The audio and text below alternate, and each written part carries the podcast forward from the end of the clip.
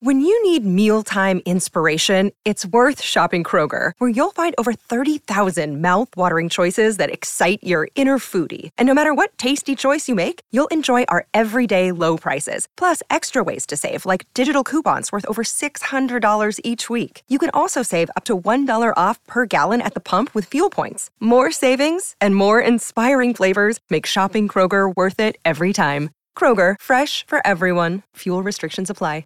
Another day is here, and you're ready for it. What to wear? Check. Breakfast, lunch, and dinner? Check. Planning for what's next and how to save for it? That's where Bank of America can help.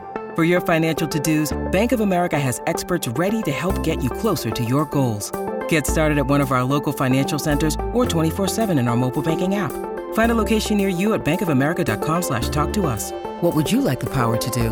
Mobile banking requires downloading the app and is only available for select devices. Message and data rates may apply. Bank of America and a member FDIC.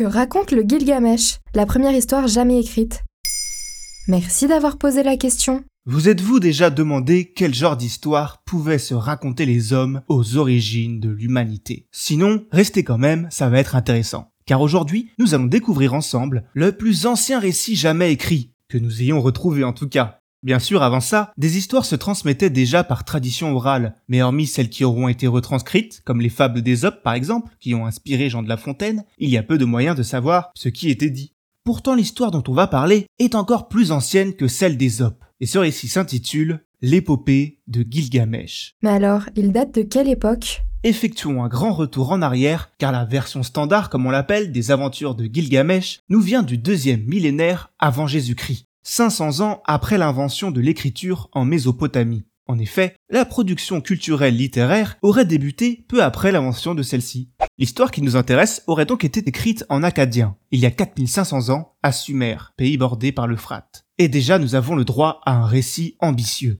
La version standard des aventures de Gilgamesh est constituée de 3400 vers gravés sur 12 tablettes d'argile. La réunification de ce texte est une épopée à elle seule, car il nous aura fallu 2000 ans pour toutes les réunir. En réalité, la complétion a pu se faire grâce à des manuscrits provenant d'époques différentes, mais tous sont la copie d'un même original, cette fameuse version standard datant de la fin du deuxième millénaire avant Jésus-Christ. Nous parlons de version standard pour Gilgamesh, car des versions encore plus anciennes de ce manuscrit ont été retrouvées contenant quelques nuances ou différences plus significatives. Mais alors ça parle de quoi? Cette épopée raconte la confrontation entre Gilgamesh, le roi tyrannique de la cité d'Uruk. Pour le punir, les dieux lui créent un rival, Enkidu.